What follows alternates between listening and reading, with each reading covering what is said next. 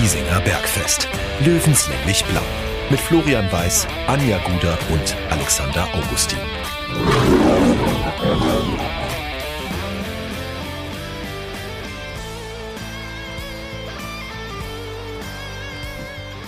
Servus und herzlich willkommen. Giesinger Bergfest Löwenstammtisch Episode 60 die schönste Zahl für eine Podcast-Folge, für einen Stammtisch. Und lieber Alex, wir sind sehr, sehr, sehr feierlich unterwegs, denke ich heute.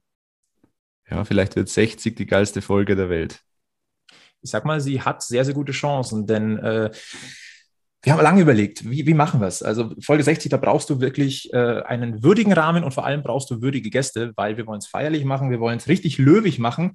Und das, deswegen sind wir wirklich happy, dass äh, er zugesagt hat, äh, bei unserer Jubiläumsfolge mit dabei zu sein. Er ist der Oberlöwe und deswegen sagen wir herzlich willkommen. Schön, dass Sie da sind. Der Präsident des TSV München von 1860 e.V., Robert Reisinger. Hallo. Ja, hallo. Auch zurück. Ich bin froh, dass ich die Gelegenheit habe. Und ich freue mich auch für die Einladung und bedanke mich für die Einladung. Bloß mit dem Er habe ich ein Problem, weil er hängt am Speicher beim Trocknen, aber gut.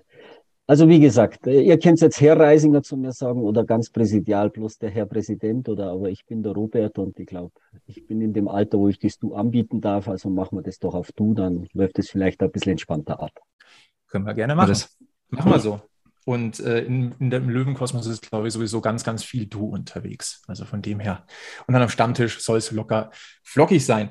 Äh, wir werden heute nicht nur über Fußball reden. Nein, wir reden auch über den EV. Äh, da ist ganz, ganz viel, äh, was sich da so tut. Und da sind wir sehr, sehr gespannt auf Informationen aus allererster Hand. Aber natürlich blicken wir als erstes nochmal zurück auf den vergangenen Samstag. 60 München beendet diese Saison 21, 22 mit einem, ja, äh, mit dem torreichsten Spiel der Drittligasaison, 6 zu 3 gegen Dortmund 2. Ähm, lieber Alex, du warst im Stadion. Äh, ich sag mal so, der Eintritt hat sich gelohnt. Ja, tatsächlich. Also, das war ein würdiger Saisonabschluss. Äh, bei, bei Dortmund 1 bekommst du Julian Brandt, bei Dortmund 2 bekommst Sonnenbrand. Äh, ich war in der Stehhalle und habe erstmal, ich habe eine kurze Hose angehabt und äh, zur Halbzeit habe ich schon rote Knie gehabt, weil es wirklich äh, ja, die Sonne war gnadenlos, äh, ähnlich gnadenlos wie Marcel Bär vor dem Tor.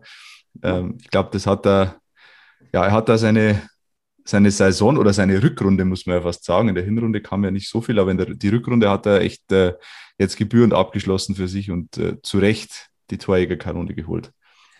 Äh, Robert Marcel Bär, Torschützenkönig mit 21 Toren, dazu auch noch zweitbester Scorer der dritten Liga mit 28 Punkten. Äh, wie sehr hast du dich gefreut für Marcel Bär? Ja, Cello ist ein super Typ, netter Kerl, immer gesprächsbereit, immer offen, immer auch eloquent, wenn er in den Interviews ist. Ich glaube, da kann man sich auch nicht beschweren. Der hat ein Statement, der kann was sagen, der hat was zu sagen. Na, also Cello ist ein, ein wenn er jetzt nur Löwe hieße, dann wäre er praktisch der 1860-prozentiger Löwe. Vielleicht kann man da noch eine Namensänderung beantragen oder Künstlernamen kann man ja mittlerweile auch eintragen lassen. Äh, vielleicht ein Bild malen. Wir hatten das Thema noch mal mit Zecke Neuendorf. Einmal ein Bild gemalt, Künstlername hat funktioniert. Wir dürfen aber auch nicht Stefan Lex vergessen. Der ist nämlich drittbester Scorer der, der gesamten dritten Liga geworden mit sieben Toren und 17 Vorlagen. Äh, wo ich auch sagen muss, vor dem habe ich ganz, ganz großen Respekt. Während der Saison die Kapitänsbinde übernommen, ist, glaube ich, in diese Rolle richtig reingewachsen und dem ist es einfach dieses, ja, auch ein Urlöwe, oder Robert? Also mehr, glaube ich, ja, verkörpern kann man das, das Löwengehen fast nicht. Erstens, erstens das und zweitens kommt er mir in der Kritik auch immer ein bisschen zu schlecht weg. Wenn man jetzt sieht, drittbester Scorer, dann kann er nicht so schlecht gespielt haben über die ganze Saison. Ähm, äh, vielleicht kommt er von der Körpersprache ein bisschen so rüber, dass er eben, äh, ja, ich will es jetzt nicht negativ, zu negativ ausdrücken, aber ich finde einfach, wie gesagt, in der öffentlichen Kritik und in der öffentlichen Meinung und in der Benotung kommt auf mir immer eine Spur zu schlecht weg, weil er arbeitet aktiv sehr viel am Platz. Er ist überall, wo es brennt, er läuft und er macht und er leitet äh, gefährliche Situationen ein. Und äh, klar ist er jetzt nicht der effektivste Torschütze wie der Marcel Bär, aber trotzdem ist er unheimlich wichtig für die Mannschaft und ich finde einfach, äh, danke Stefan, wenn du vielleicht hier zuhörst, dass du bei unseren Löwen bist, weil ich finde einfach, du kommst in der öffentlichen Wahrnehmung wirklich zu schlecht weg und ich sehe das ganz weniger kritisch als wie viele deiner Kritiker. Das ist ja das, was wir immer ansprechen, Flo. Im Eishockey wird der Vorvorlagengeber auch noch genannt und im Fußball ist halt der Vorlagengeber und der Torschütze steht im Mittelpunkt. Alles andere zählt nicht. Und äh, Stefan Lex ist halt wirklich einer, der, der im Räume reißt, der, der mit seinen Laufwegen ähm, Angriffe einleitet. Also oft auch ohne den Ball. Ähm, deswegen, ja, wie du sagst, es ist eigentlich, er kommt oft zu schlecht weg. Das stimmt. Und er wird auch immer mehr zum Führungsspieler. Jetzt äh, nach dem Spiel am, am, Samstag hat er auch zum Mikro gegriffen, hat quasi eine, eine Stadiondurchsage gemacht. Das muss man sich auch erstmal trauen, äh, vor 15.000 Leuten da ins Mikro zu sprechen. Ähm, hat da eine klare Ansage gemacht in Richtung Westkurve und ja, war auf jeden Fall eines Kapitäns würdig. Ich denke auch der Abschluss dieser Saison, dieses Spiel war an sich eines Löwen Samstags auf Giesingshöhen äh, durchaus würdig, ein würdiger Rahmen äh, atmosphärisch äh, war das auch auf äh, via Magenta Sport äh, wirklich bemerkenswert. Ähm, auch wenn es am Ende in Anführungszeichen nur zu Rang 4 gereicht hat und äh, der Pokalqualifikation, also DFB-Pokal, das wurde geschafft. wir freuen uns da sehr, sehr drauf. Wir wissen alle, was so Pokalabende auf Giesingshöhen bewirken können. Ich sage nur Schalke 04. Äh, in dem Fall muss man auch sagen, 60 hat es geschafft, den Zweitligameister zu schlagen. Und ähm, Robert, mit Blick auf die Saison und diesen Abschluss, welche Gesamtnote würdest du denn der Saison 21-22 aus äh, Löwensicht geben? Äh, ausreichend bis befriedigend so leid es mir jetzt auch tut, auch nach der, nach der fast äh, Gala-Vorstellung am Samstag. Aber wir sind mit einem anderen Ziel in die Saison gegangen, nämlich besser wie Platz 4, also wie besser wie die letzte Saison. Und äh, die Rückrunde haben wir super performt, da gibt es gar keine Zweifel, weil ich glaube, da wäre mehr gar nicht möglich gewesen, außer noch heißt Magdeburg. Äh, von der Vorrunde bin ich halt immer noch sehr enttäuscht und das wiegt dann auch nicht die Benotung der Rückrunde auf. Also jetzt sage ich jetzt einmal, äh, eigentlich müsste man ja der, der Vorrunde eine 5 geben, wenn wir bei der Schulnote sind. Und dann geben wir jetzt äh, der Rückrunde eine 2 und dann kommst du eben auf die 4 bis 3,5 eben raus. Und deshalb sage ich für mich ganz persönlich, ich bin schon ein bisschen enttäuscht, äh, dass es am Ende nicht gereicht hat. Ich mache aber niemanden dafür einen Vorwurf, weil so ist einfach der Sport äh, in dieser Liga, das ist ja verrückt. Da wollen von 20 Mannschaften wollen 12, 13, 14 aufsteigen. Und es können halt bloß zwei fix aufsteigen und einer geht nur in die Relegation. Und für uns hat es leider dieses Jahr wieder nicht gereicht, aber nächstes Jahr sind wir wieder dabei. So, jetzt in der Nachbetrachtung, äh, der Cut in der Saison ist ja wirklich ähm, ja, signifikant. War das am Ende nur diese Mölders-Causa, ähm, die für den Turnaround gesorgt hat, oder waren da intern noch andere Weichenstellungen, die, die jetzt zum, zum Einschlagen des Erfolgswegs geführt haben? Die Mölderskausa war vielleicht äh, 10, 15, 20 Prozent davon, aber äh, der Spirit, der halt dadurch kreiert ist, äh, das Verständnis und, äh, und dass die Mannschaft auch gemerkt hat, dass sie nur, wenn sie zusammenhält, äh, Erfolg haben kann und dann auch den Trainer vertraut hat, der ihnen die richtige Marschrichtung mitgegeben hat. Ich würde es jetzt nicht bloß an der Causa Mölders festmachen, sondern wir hatten ja auch dann noch Weihnachtsfeier und da haben wir es auch angesprochen, dass wir eben gesagt haben, scheiß auf die, oder darf man das überhaupt sagen im Podcast? Ja, ja. Wir sind am Stammtisch. Legen wir keine Werte, achso, ja, okay. Äh, legen wir mal keinen Wert auf die Vorrunde, schauen wir nicht zurück, sondern schauen wir nach vorne, schauen, dass wir in der äh, Rückrunde eben wirklich nochmal angreifen und äh, nochmal besser performen, weil wir können es oder sie können es, die Spieler können es, alle können es.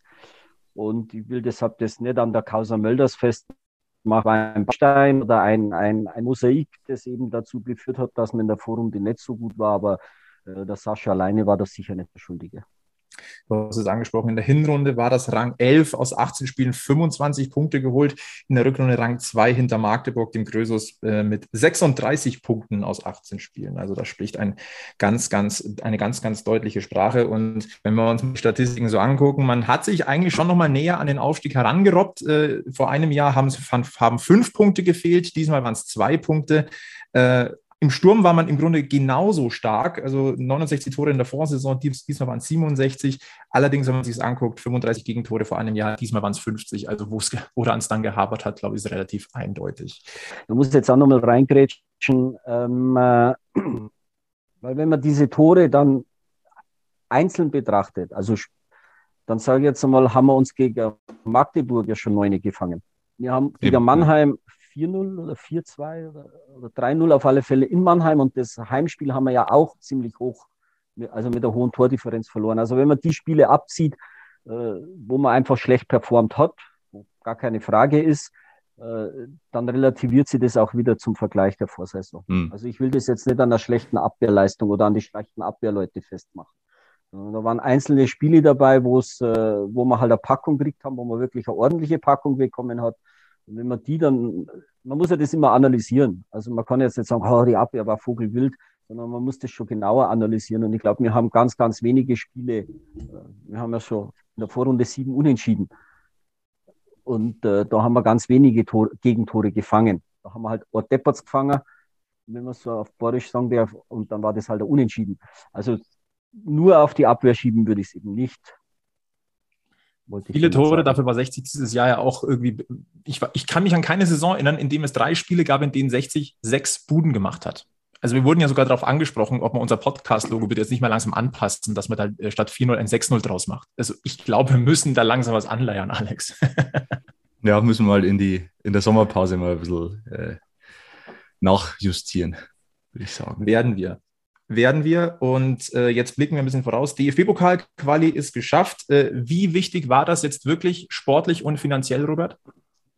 Ja, sportlich auf alle Fälle, weil du kannst dann äh, eventuell Neuzugänge zumindest ein Highlight schon mal versprechen, weil so gern gehen uns ja dann doch nicht in die dritte Liga oder spielen in der dritten Liga. Aber wenn du ihnen sagen kannst, äh, wir spielen DFB-Pokal, dann ist das so wie Union Berlin Champions League. Äh, äh dann kriegen sie eine andere Qualität an Spielern. Ja, auch wenn es weniger Spiele sind im DFB-Pokal. Vielleicht. Ja, mal schauen. Genau. Und ansonsten war es natürlich für, für ein Budget und für einen Planungshorizont auch entscheidend und ganz wichtig. Das ist ganz klar, dass jeder Euro zielt. Dann wollen wir mal ein bisschen vorausblicken äh, in die neue Saison. Ähm, du hast zuletzt gesagt, Robert, äh, es fehlt nur an Nuancen. Der Trainer hat weiterhin Kontakt zur Mannschaft, die sportliche Leitung steht. Ähm, der Trainer fordert eine Perspektive, die wird er bei uns kriegen. Ähm, er ist ja auch dafür da, dass er die Mannschaft besser macht. Mich würde interessieren, was sind denn die Nuancen, an denen es gefehlt hat? Also ich glaube, dass es sehr viel an den Glauben an sich selbst äh, gehapert hat. In der Mannschaft oder, oder in der Saison oder auch schon letzte Saison, wenn man schaut, da haben wir dann auch gegen die Seitenstraßler bloß unentschieden gespielt. Da haben wir auch ein paar Punkte am Schluss liegen lassen, wo es halt wieder um was gegangen ist. Und das sind eben Nuancen und das hat nichts mit Sport zu tun, sondern das hat was zu tun mit dem Kopf. Und äh, wenn wir das in, besser in den Griff kriegen oder wenn da die Spieler ein bisschen an sich arbeiten, dann sind es die Nuancen, die fehlen. Weil, wie gesagt, jetzt stellen wir schon wieder den, den Torschützenkönig. Wir stellen äh, mit Stefan Lex äh, den zweit- oder drittbesten Scorer. Also ich lasse mir die Saison gerne schlecht reden vom, vom Endergebnis, aber ne, oder vom Verlauf der Saison. Können wir gerne drüber diskutieren, aber ganz so schlecht wie uns alle. Es kam ja dieses große Wort krachend gescheitert. Da sage ich schönen Gruß an den Ostpark und nach Würzburg. Dann weiß ich, was krachend gescheitert ist. Das ist wohl wahr und wie gesagt, man hat sich ja näher rangerobbt. Äh, nächste Saison ist ganz klar, Aufstieg ist das Ziel, das hast du auch kommuniziert. Äh, das muss von Tag 1 klar sein und ausgesprochen werden, hast du gesagt. Und äh, mit Blick auf äh, die, auf den ja jetzt anstehenden Kaderveränderungen. Äh, Tim Rieder ist perfekt, äh, Miris Genderovic ist perfekt. Es geistern noch Namen äh, momentan ähm, herum und äh, Runde mit Löwenkosmos, Albion Frenetzi, Finn Lakenmacher, Moritz Leitner, Jesper Verlat. Ähm, du, hast, du hast auch gesagt, äh, mit Chorknaben wird man dieses Ziel nicht erreichen und wir brauchen Spieler, die ihre Karriere nicht so gestalten konnten, wie sie ihr Potenzial entsprochen hätte. 60 als zweite oder dritte Chance.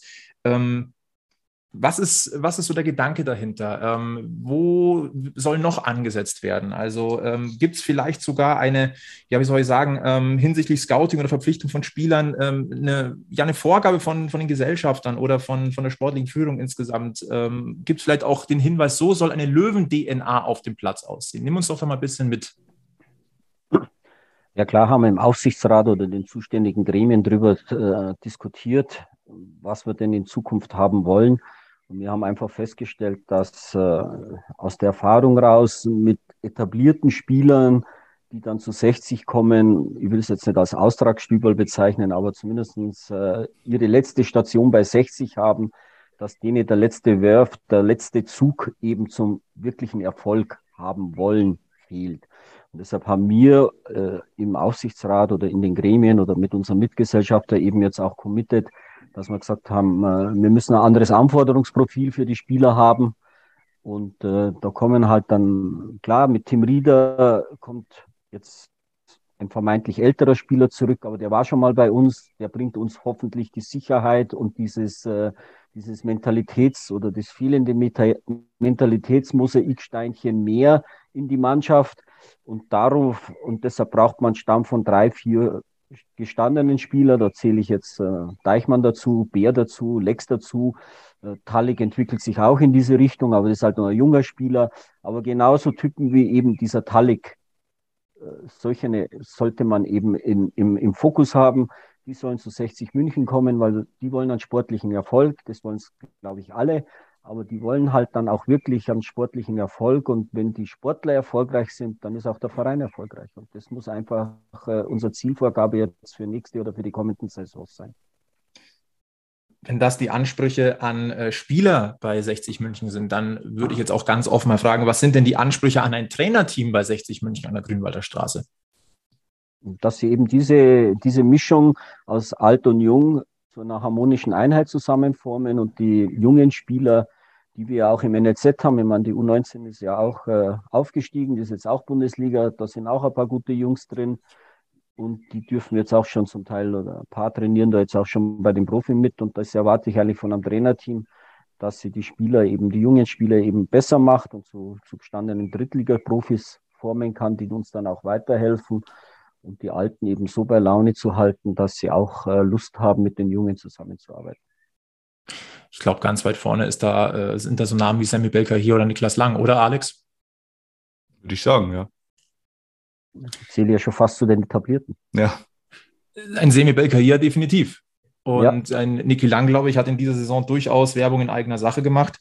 Und äh, ich glaube, Alex, wir können da ganz offen drüber reden. Den hätten wir gern weiter hier bei 60 München. Hm, absolut. Ich glaube übrigens, Simi Baker hier schreibt noch immer Autogramme in der Stehhalle im Grünwalder Stadion. Der war nämlich am Samstag. Äh, die Spieler schauen äh, sich das Spiel ja immer von der Stehhalle aus an und dann sind die in der Halbzeit äh, runtergegangen. Nein, nee, nach dem Spiel wollten sie auf den Rasen gehen und sind dann natürlich von Fans belagert worden und alle anderen sind schon waren quasi schon am Rasen und Semi Baker hier, ich glaube, der kann nicht Nein sagen oder der ist einfach zu nett und hat immer und dann, ja, ich muss jetzt weg und ja, noch ein Foto, noch ein Foto, noch ein Foto und äh, hat dann, glaube ich, von Michael Kölner sogar ein bisschen Anschiss bekommen, wieso er denn nicht kommt. Aber äh, ja, eine, eine, eine Randbeobachtung vom Samstag.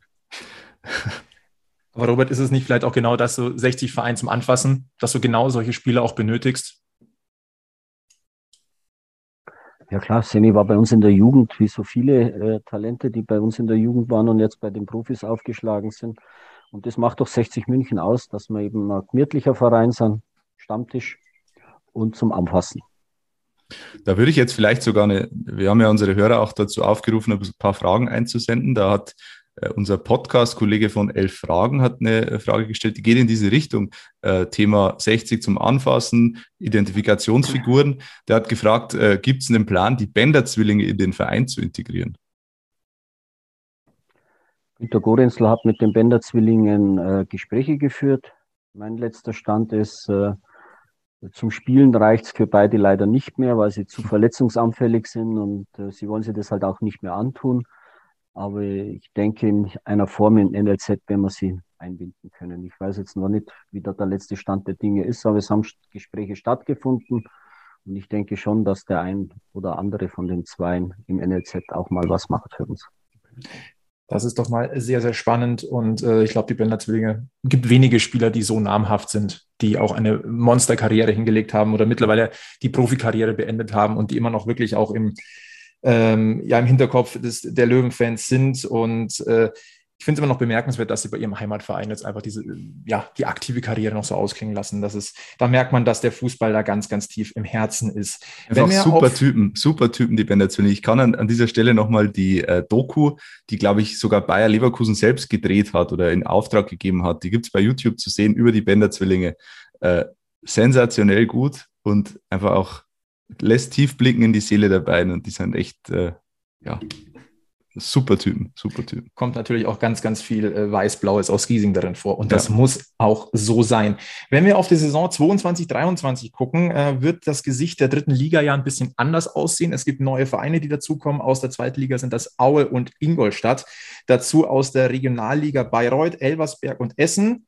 Und dann ist halt die Frage, wer dann noch dazukommt. Ist es Dresden, ist es äh, BFC Dynamo Berlin oder Oldenburg? Ähm, Robert, wie siehst du denn Qualitati den qualitativen Unterschied zur letztjährigen Drittligasaison und zu der, die uns jetzt dann ins Haus steht?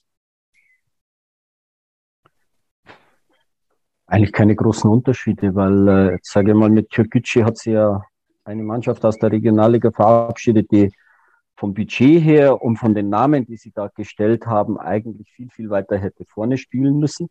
Ja. Also die Qualität äh, kann man jetzt vergleichen, denke ich, mit Aue. Äh, dann sagen wir mal, Ingolstadt ist das, na, es jetzt despektierlich, wenn ich sage, Ingolstadt wäre für mich das Würzburg. Also, aber nicht vom Saisonende her, also nicht falsch verstehen. Und je nachdem, wenn, wenn, wenn Dresden wirklich nur runterkommt, dann sage ich ganz klar, Dresden ist äh, das, das Magdeburg der nächsten Liga. Hm. Und von den Aufsteigern her muss man schauen, Bayreuth ist ja praktisch 60,5 oder 60,7, wenn man, wenn man da auf die Spielerliste so schaut. Ja. Markus ist dabei, äh, Felix Weber ist dabei, Andermatt ist da dabei. Ich weiß nicht, ob sie nächstes Jahr, aber dieses Jahr waren sie zumindest dabei. Ich habe es mir in Pippins Ried angeschaut weil ich wohne ja da gleich um die Ecke und dann bin ich mit dem Sitzberger Hans schnell rübergefahren und haben uns das Spiel angeschaut und war natürlich ein freundliches Hallo mit den Eckspielern und äh, haben nett geplaudert. Also ich freue mich auf Bayreuth. Erstens ist nicht so weit zum Fahren, auch ein Vorteil. Oldstadt ist immer gut und äh, also das finde ich sowieso ein, ein guter Zugang in die Liga.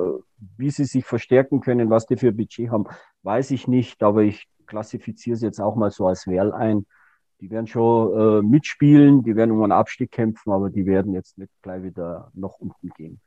Ja, dann äh, mein absoluter Favorite ist natürlich Rot-Weiß Essen. Ich hatte mal ein Projekt in, äh, in Düsseldorf.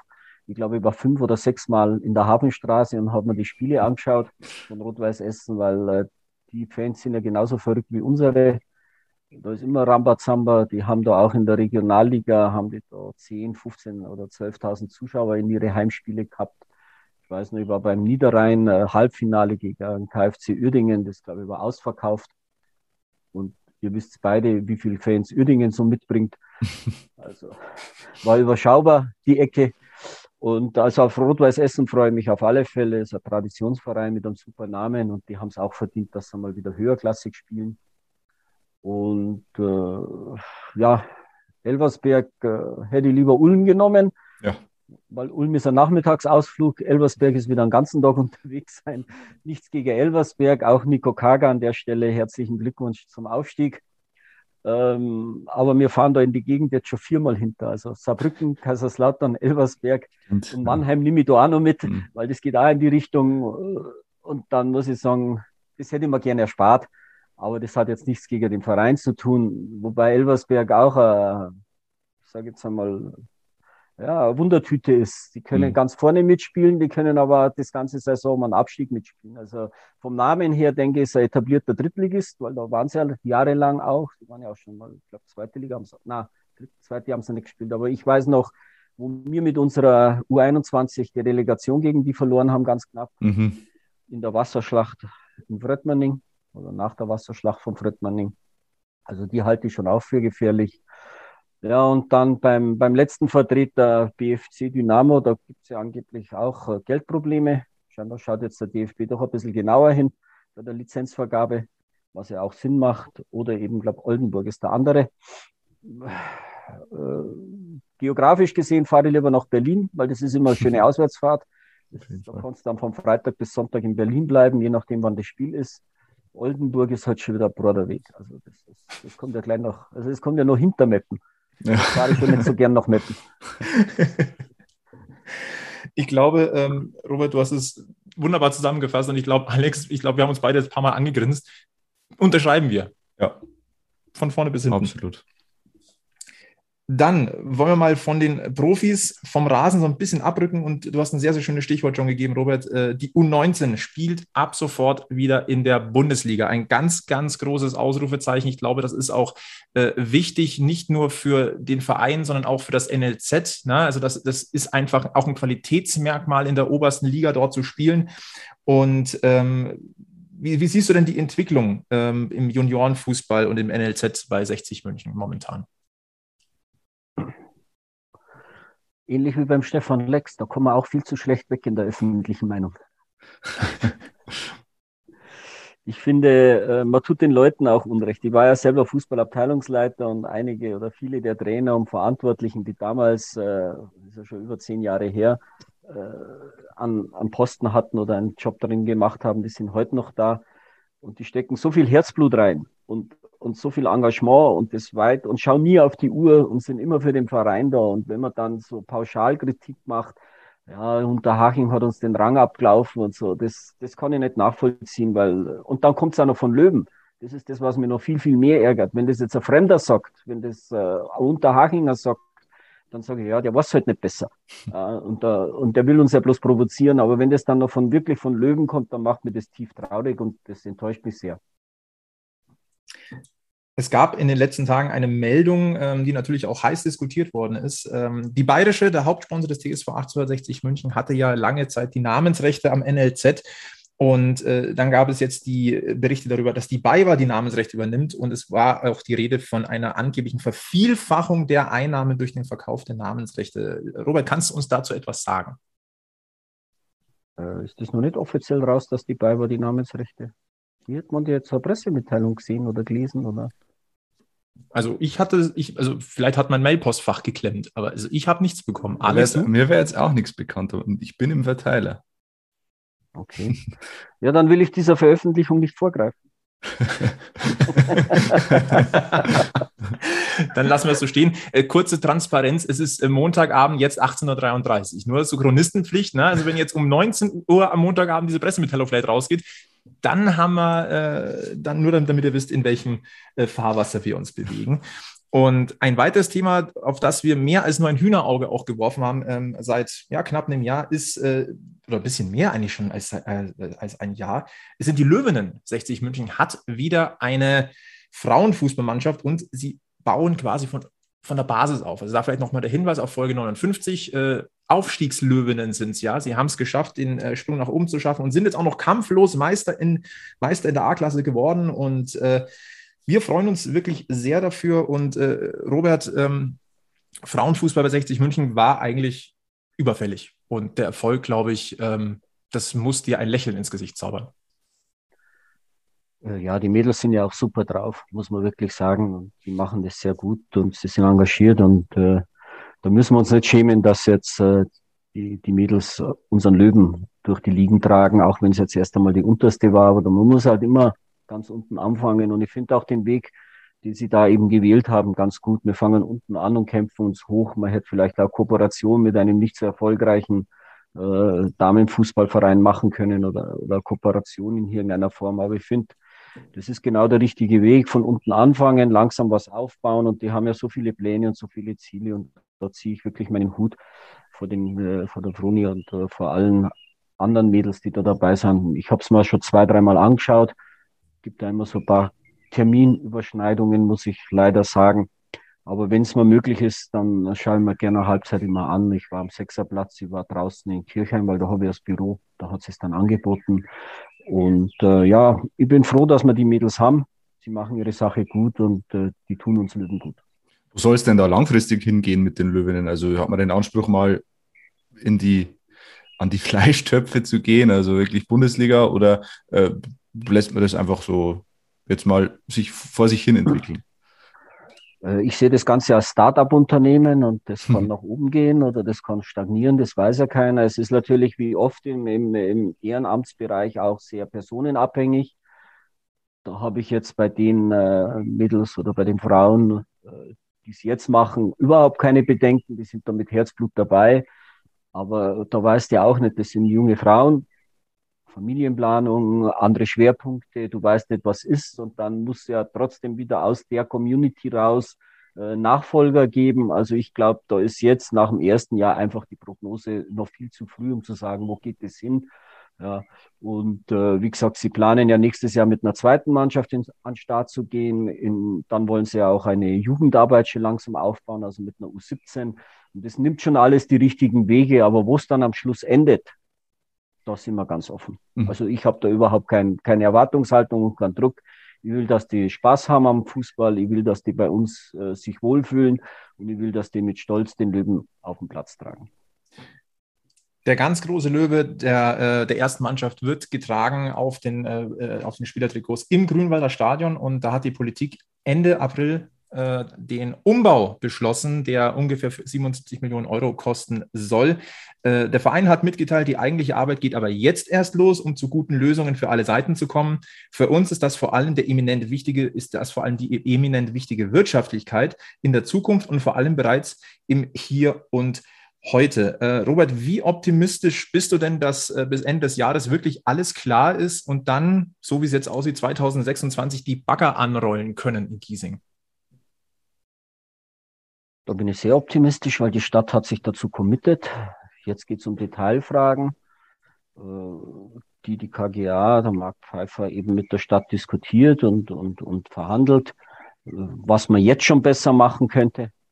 Auch im Hinblick, wenn wir jetzt nächstes Jahr aufsteigen. Und das spreche ich jetzt nicht einmal im Konjunktiv aus, sondern wir steigen einfach nächstes Jahr auf. Nehmen wir das jetzt einmal als Fakt hin. Äh, dann brauchen wir eine Spielstätte und dann ist der Zeit oder die Zeitschiene, die die Stadt vorgegeben hat, könnte uns dann eben zu eng werden. Und da müssen wir jetzt eben mit der Stadt sprechen. Aber ich bin äh, frohen Mutes und, äh, und äh, bin überzeugt davon, dass die Stadt da jetzt keinen Rückzieher mehr machen wird.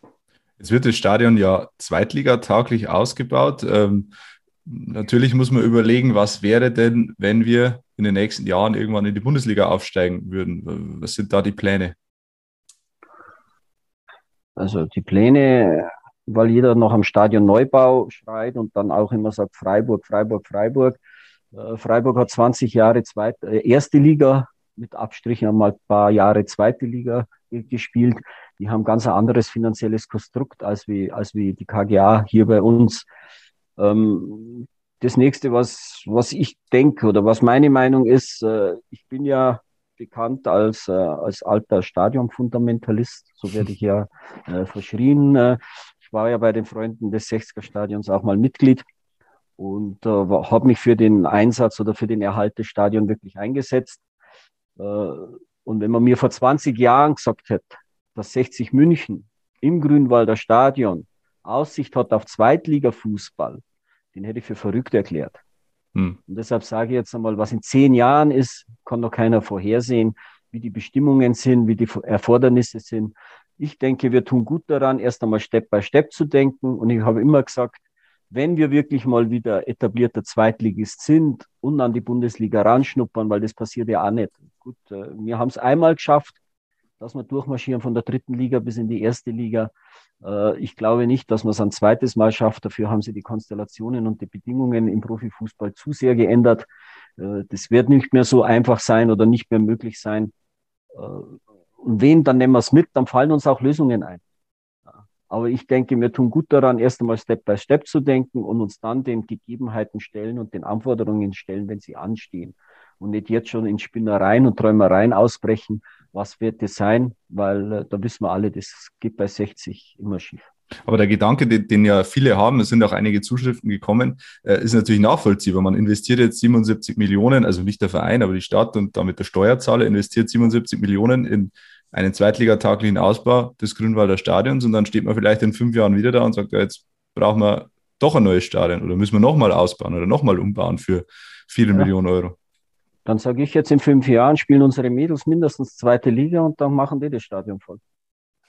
Das ist eine Ansage. Also, wie gesagt, äh, klar ist es ein Haufen Geld, das die Stadt da auch investiert. Klar will die Stadt ein Commitment von uns, das bekommt sie auch bis zur Erstligatauglichkeit. Aber dann äh, muss halt auch irgendwann einmal äh, wirklich die Realität Einzug halten. Und, äh, und wie gesagt, die Stadt machte das nicht bloß für uns, sondern die macht es, dass am Standort München ein, äh, ein attraktives Stadion steht.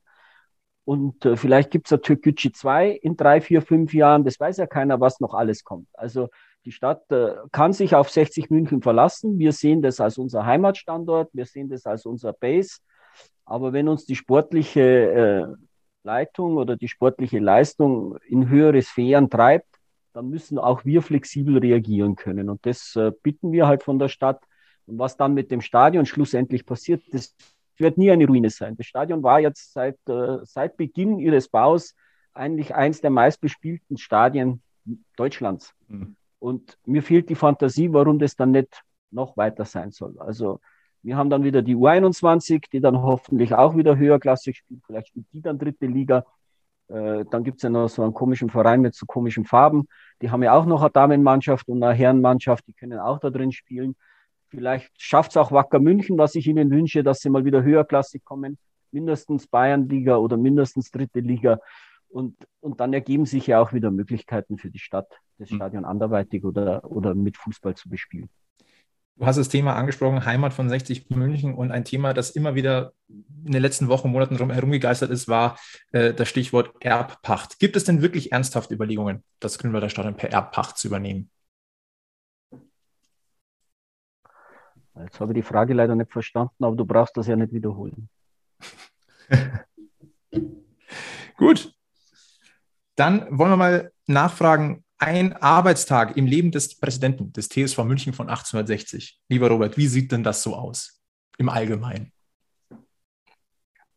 Ein Arbeitstag des Präsidenten. Ja, 0,0 Lebensqualität. Jede Nacht weine ich mich in den Schlaf. Ja, der, der ähm, ehemalige Präsident hat mal gesagt, ich finanziere mir hier meine eigenen Negativerlebnisse. Gut, finanzieren tue ich es Gott sei Dank nicht, kriege ich umsonst. Äh, also, wie gesagt. Äh, Karl Heckel war das, glaube ich, damals. Äh, eigentlich ein ganz normaler Tag, als wie ich das auch äh, nicht als Präsident machen würde, weil ich würde auch als Nicht-Präsident zu jedem Heimspiel gehen. Ich würde auch als Nicht-Präsident vielleicht nicht alle Auswärtsfahrten machen, aber doch äh, ein großer Teil davon. Ich würde mich als, als Nicht-Präsident mit denselben Leuten treffen, mit denen ich mich jetzt auch treffe, weil mein soziales Umfeld rekrutiert sich nicht leider, sondern Gott sei Dank eigentlich ausschließlich aus Löwen. Und äh, die Sacharbeit mit der Verena, mit dem Ecki, mit dem Julian, also mit unseren Mitarbeitern auf der Geschäftsstelle, die läuft so hervorragend. Äh, das Siege nicht oder auch die Regine, das Siege nicht als Belastung, sondern das Siege wirklich als, als Ansporn, etwas zurückzugeben, was mir auch persönlich der Verein gegeben hat. Jetzt stehen in diesem Jahr bei der Mitgliederversammlung wieder die turnusmäßigen Wahlen an. Äh, du bist wieder aufgestellt zusammen mit Heinz Schmidt und Hans Sitzberger für das Präsidium. Ähm, gibt es denn schon einen ungefähren Termin für die Mitgliederversammlung 2022? Ja, 10. Juli. Also Im schon Zenit. sehr bald wieder im Zenit. Und äh, da hat uns eine Frage eines Fans äh, noch äh, erreicht. Wann dürfen denn die Mitglieder auch online, also egal ob sie online oder offline sind, wann dürfen denn alle Mitglieder wählen? Also das, da geht es, glaube ich, einfach um äh, die Modalität, wie er wie abstimmen kann. Ähm, indem die Mitglieder einen Antrag ausformulieren, einen satzungsändernden Antrag und den den anderen Mitgliedern zur Wahl stellen. Und wenn die anderen Mitglieder oder die anwesenden Mitglieder, äh, Mitglieder dann dafür sind, dann wird das in der Satzung mit aufgenommen. Ich halte nichts davon, muss ich ganz ehrlich sagen. Ich halte auch äh, das Wahlergebnis oder die Wahlergebnisse für, für, für valide. Ob jetzt dort 1600 Leute da sind und wir haben ja sowieso im Vergleich mit anderen Vereinen immer viele Mitglieder, die am Start sind. Klar, letztes Jahr war es jetzt nicht so viel, aber das war auch noch Corona-bedingt. Das lasse ich jetzt einfach einmal äh, als Entschuldigung oder als Ausrede wirklich gelten. Und äh, ich halte nichts davon, weil ich finde schon, dass man sich als Vereinsmitglied einmal im Jahr mit seinen Freunden, Mitgliedern zusammensetzen kann und vor Ort die Geschicke des Vereins bestimmen soll und nicht über online oder was auch immer oder über Sofa und dann klickt man sich genau dann ein, wenn die Wahlen sind, hört aber die Aussprachen dazu gar nicht, kriegt also einen großen Teil dieser Diskussion gar nicht mit, sondern geht da mit einer vorgefassten Meinung rein.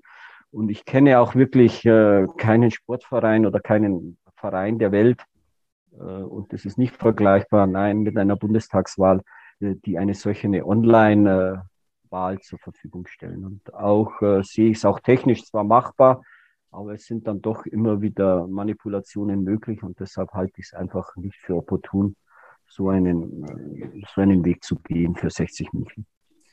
60 München, da geht es um Gemeinschaft, da geht es um Kameradschaft und äh, lass uns mal auf die Besonderheit von 60 München blicken, nämlich das Verhältnis KGAA und Investorenseite.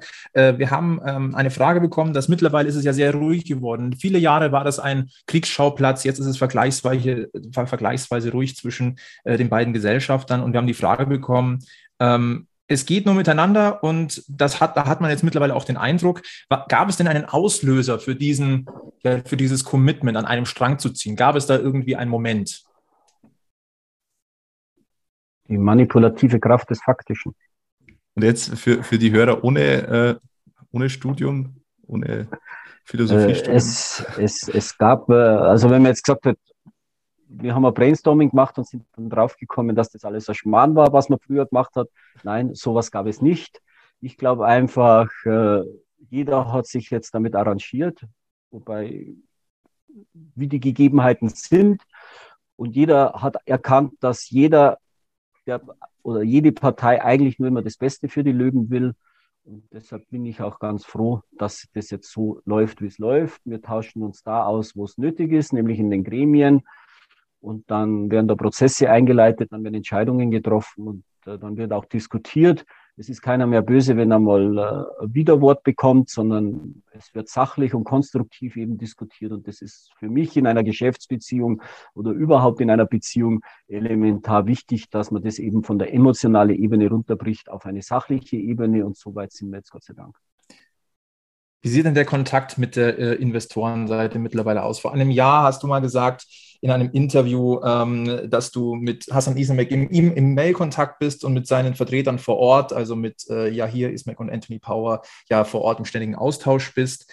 Und äh, hat sich das irgendwie verändert? Ähm, gibt schon Pläne ähm, für ein persönliches Treffen.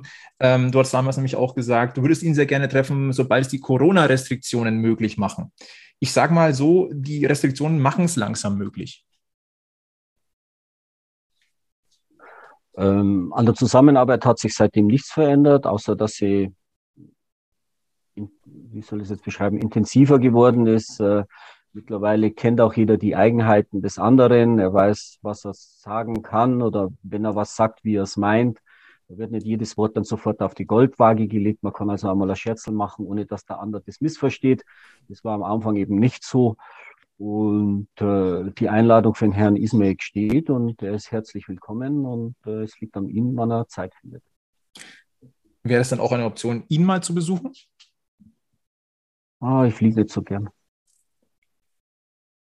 Kann auch eine Kreuzfahrt machen nach Dubai. Wobei das ist nicht, Bist du lang unterwegs? Ist nicht so, nicht so klimafreundlich. Also ich finde, ich find, wir haben einen Firmensitz in München. Äh, in Dubai kann ich meine Löwen nicht verfolgen.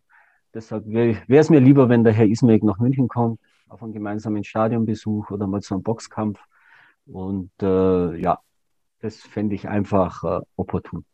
Aber Boxkampf jetzt nicht zwischen. Äh, blöde Frage. blöde, ich spreche nicht aus. Na, da haben wir einen Ali und einen Rashad, die machen das dann schon. Die organisieren da uns schon Boxkampf. Also nicht ich und der Herr Ismail. Das sind, glaube ich, nicht die gleiche Gewichtsklasse. Das glaube ich tatsächlich auch. Ähm, beim Verhältnis zwischen GmbH und, und IV äh, wird ja auch gerne mal äh, die Merchandising GmbH äh, herangezogen. Und äh, da haben wir eine Frage bekommen: Gibt es denn ernsthafte Überlegungen oder Gespräche, die Merchandising GmbH wieder in die KGAA mal zu integrieren? Zunächst gibt es einen bestehenden Vertrag, der 2031 ausläuft. Das heißt, wir haben jetzt noch zehn Jahre, also wir haben ja die GmbH oder die Merchandising äh, damals für 20 Jahre im Jahr 2011 äh, an Herrn Ismeg übertragen, mit einer festen äh, Rückabwicklung eben nach 20 Jahren. Und äh, es, da bin ich der falsche Fragesteller. Wir würden es uns wünschen. Und wir könnten es uns sehr gut vorstellen, aber ich habe Verständnis dafür, wenn Herr Ismek auf die bestehenden Verträge äh, pocht oder, oder sich festlegt und sagt, nee, in zehn Jahren ist soweit und dann kriegt es wieder oder dann kriegt es die KGA wieder. Und äh, das ist jetzt auch kein Thema, das ich aufmachen will, weil äh, da gibt es einen Vertrag, den habe nicht ich abgeschlossen, den haben meine Vorvorgänger abgeschlossen. Und äh, deshalb sage ich Überlegungen ja, konkret nein, aber ich bin auch, äh, es ist so, wie es ist. Beim Stichwort Fanshop gab es zuletzt ein bisschen, bisschen äh, Konfusität äh, wegen zwei relativ gleichen T-Shirts, die einerseits, einerseits vom EV-Shop angeboten sind und jetzt in sehr, sehr ähnlicher Form ähm, auch in der Merchandising GmbH. Ähm, haben wir auch eine Frage bekommen, ähm, wie du das siehst. Scheinbar machen wir gute Arbeit im EV, weil sonst hätte es ja keiner kopieren wollen. Und wir haben noch zwei Fragen bekommen mit Blick auf äh, die GmbH bzw. EV. Äh, wie hoch sind denn die Schulden etwa bei 60 momentan und äh, wie sieht es mit der Schuldentilgung aus?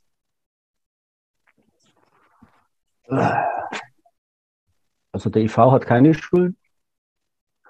Die KGA hat äh, Schulden, die kann jeder im Bilanzanzeiger nachschauen. Äh, ich kenne die Zahlen ich halte mich da an meinen äh, oder an einen Kassier in den 70er Jahren, der mal gesagt hat, wir haben 980.000 Mark Schulden.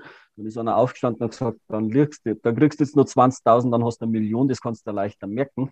Also ich kann es mir tatsächlich nicht mehr merken oder ich könnte nachschauen, wenn ich natürlich in den Gremien bin und wenn die Zahlen erforderlich sind.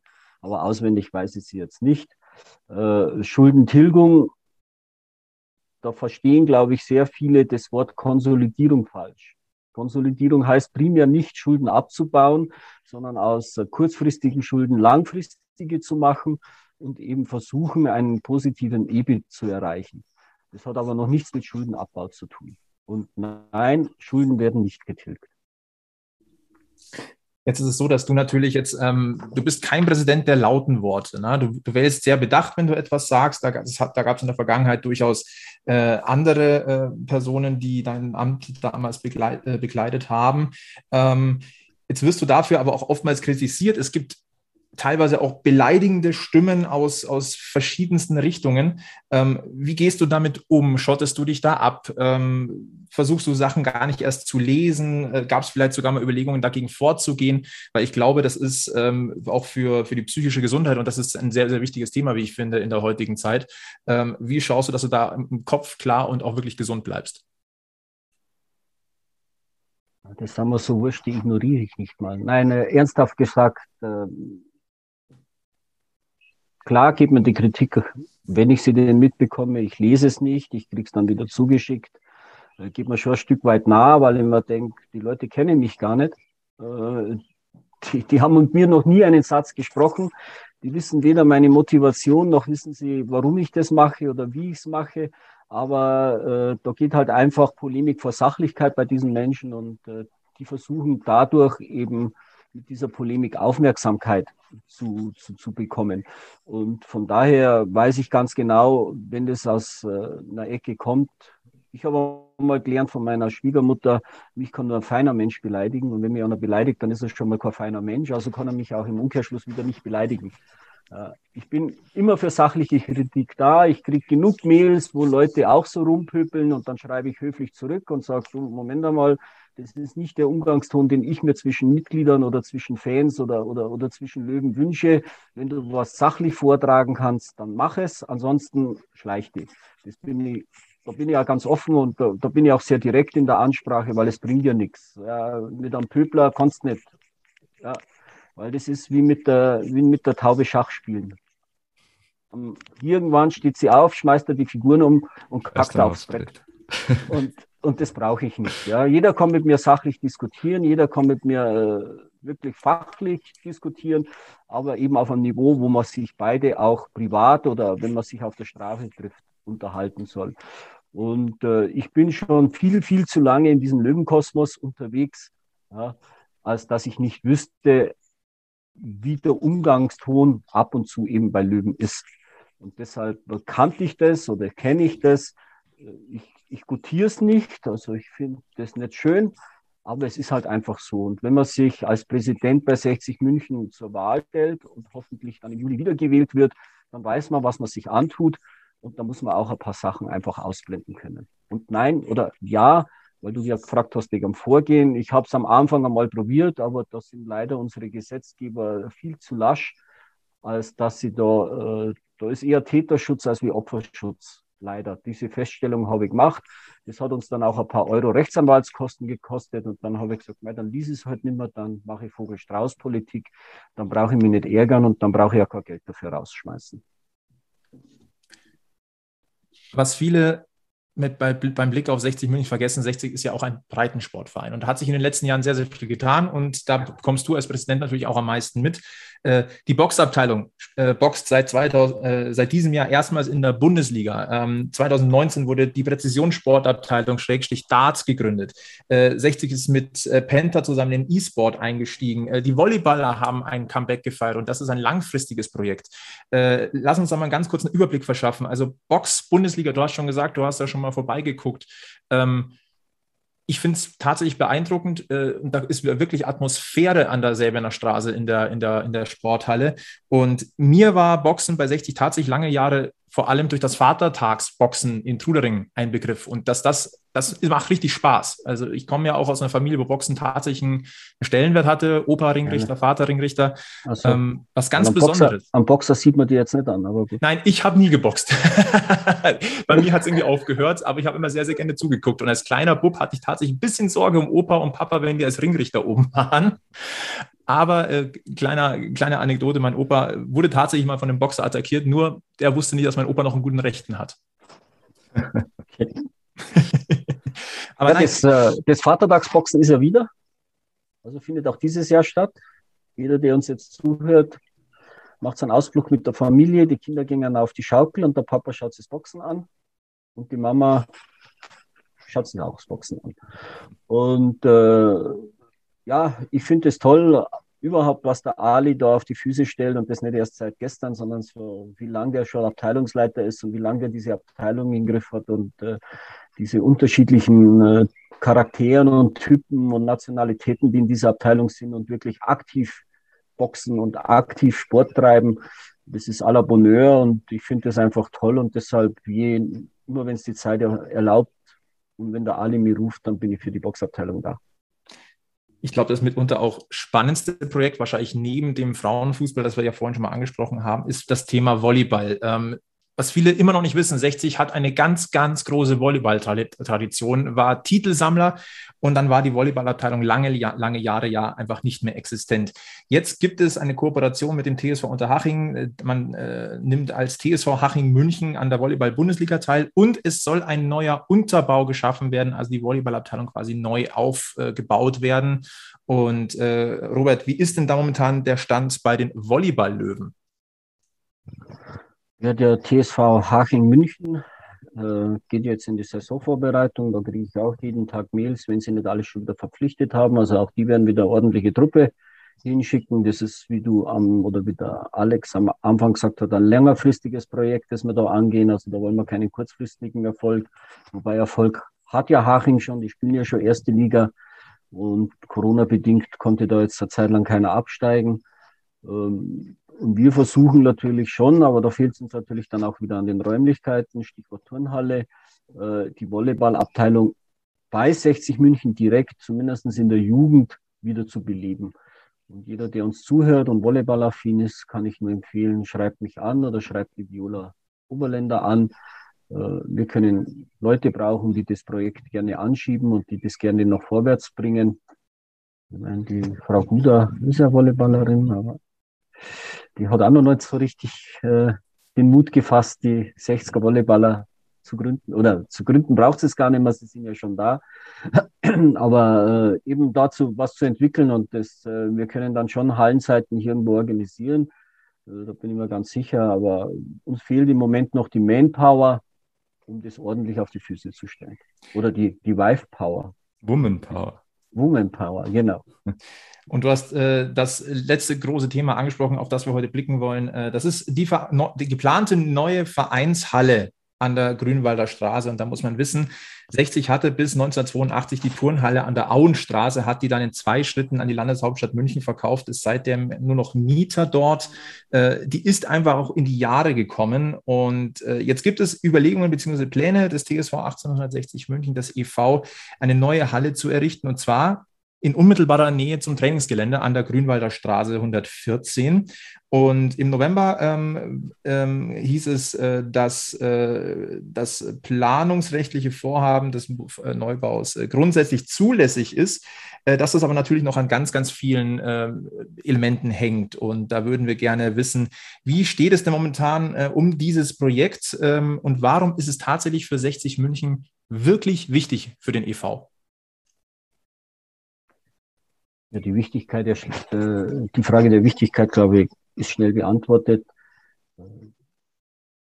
Wir als Präsidium und auch in den zuständigen Gremien, Vereinsrat, wo ja die Abteilungsleiter drin sitzen, aber auch der Verwaltungsrat, äh, haben uns als Vision und als Ziel gesetzt, den TSV 1860 München wieder als den Breitensportverein Münchens aufzustellen, so wie es wir in den äh, Anfang, Anfängen waren, 1860 bis zum Krieg und nach dem Krieg auch. Wir hatten eine Tanzsportabteilung. Wir haben, äh, danke Roman Bär dafür, dass du die Musiksparte wieder ins Leben gerufen hast. Wir haben jetzt auch wieder Musiker. Äh, wir haben die Ringer erhalten können. Wir haben die Boxer nach in die Bundesliga gebracht. Wir machen jetzt die Kooperation mit Volleyball. Die Dartspieler sind da. Wir haben den E-Sport. Kann jeder dazu stehen, wer will, aber auch das ist Sport im, im, im, im engeren Sinne. Äh, und wir haben die, die Linda in der, in, der, äh, in der Turnabteilung. Wir haben so viele tolle Frauen und Männer in den Abteilungsleitungen. Auch die Skilö mit dem Lino Strasser, die haben jetzt auch eine neue Abteilungsleitung gewählt. Äh, die haben jetzt auch angedacht, weil die waren immer sehr leistungssportorientiert, ob man nicht, da haben wir auch gesagt, ob man nicht ein bisschen zweigleisig fahren, auch wieder den Breitensport mit Skibussen die man dann anbieten kann als 60 München, weil 60 zieht einfach, das ist ein Name, der steht für Sport, also TSV 1860 München. Und ich, ich hätte schon den Plan, wenn mich die Mitglieder die nächsten drei Jahre nochmal wählen oder bestätigen, äh, dass wir eben 60 München zum Breitensportverein Münchens wieder aufstellen. Und das, die Power Hammer und auch den Background Hammer. Und das steht einfach jedem gut zu Gesicht, der einen Löwen egal ob er jetzt Fußball ist oder Amateursportler ist, es hat einfach eine Bedeutung, den Löwen auf der Brust zu tragen. Und ich finde, das gehört sich einfach, dass, äh, dass wir eine Turnhalle haben, wo sich die Vereinsmitglieder treffen können, wo wir unsere Mitgliederversammlungen auch machen können, wo man sich äh, zum Sport trifft, wo man eine Gemeinschaft pflegt. Und diese Anlaufstelle haben wir leider nicht mehr. Und deshalb finde ich es elementar, wenn man eben auf dem Trainingsgelände, nicht nur in der Nähe des Trainingsgeländes, sondern direkt auf dem Parkplatz des Trainingsgeländes dieses Projekt oder diese Turnhalle realisieren.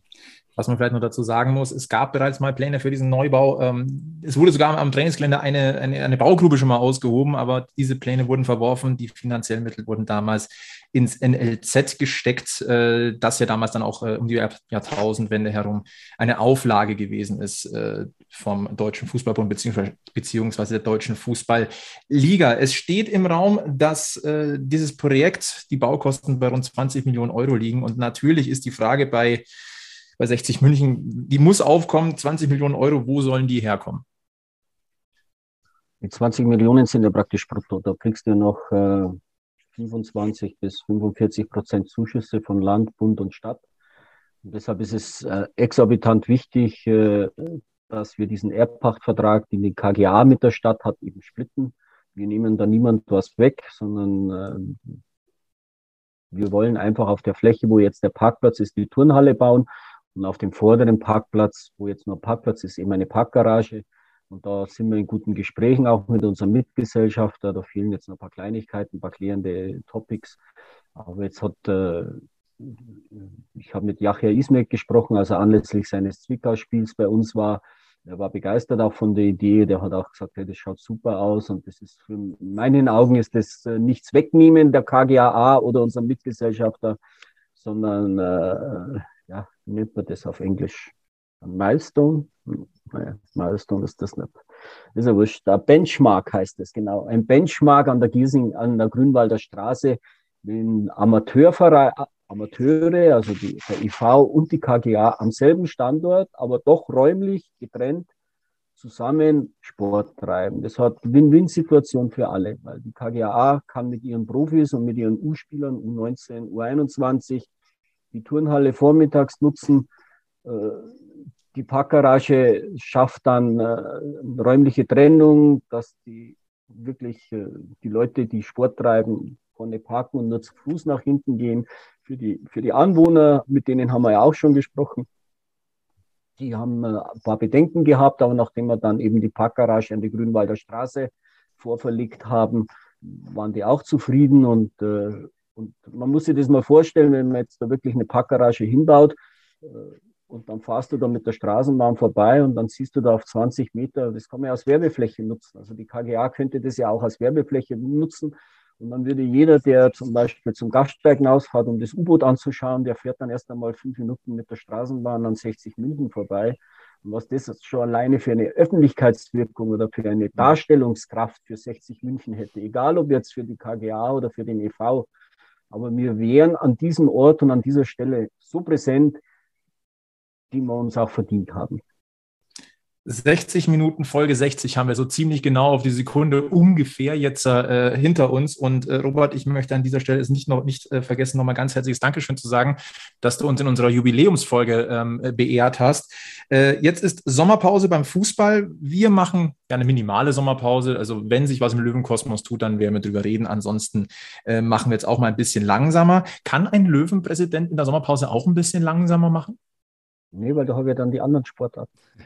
Aber, aber ich habe meine Life-Work-Balance ziemlich gut im Griff und äh, von daher stresst mir das nicht. Und äh, ich treibe ja selber gerne Sport, dann gehe halt zum Golfen oder schaue beim Ali vorbei auf ein Bier, weil Boxen tue ich nicht oder das, das schaffe ich äh, konditionell nicht mehr.